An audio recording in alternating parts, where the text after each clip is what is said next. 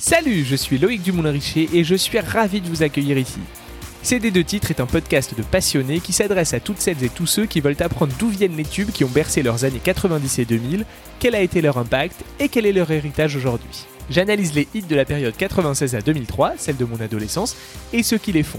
Création, promotion, succès ou échec, en m'intéressant au contexte de la chanson et à la place de celle-ci dans la carrière de l'interprète. J'étudie aussi les rouages de l'industrie du disque alors à son apogée et bousculé par l'évolution des modes de consommation au début du 21e siècle. De Madonna à Kylie Minogue, des Spice Girls à Britney Spears, toutes les plus grandes icônes de la pop sont là, mais je n'oublie pas pour autant les étoiles filantes qui n'ont pas connu de grande carrière malgré des hits inoubliables.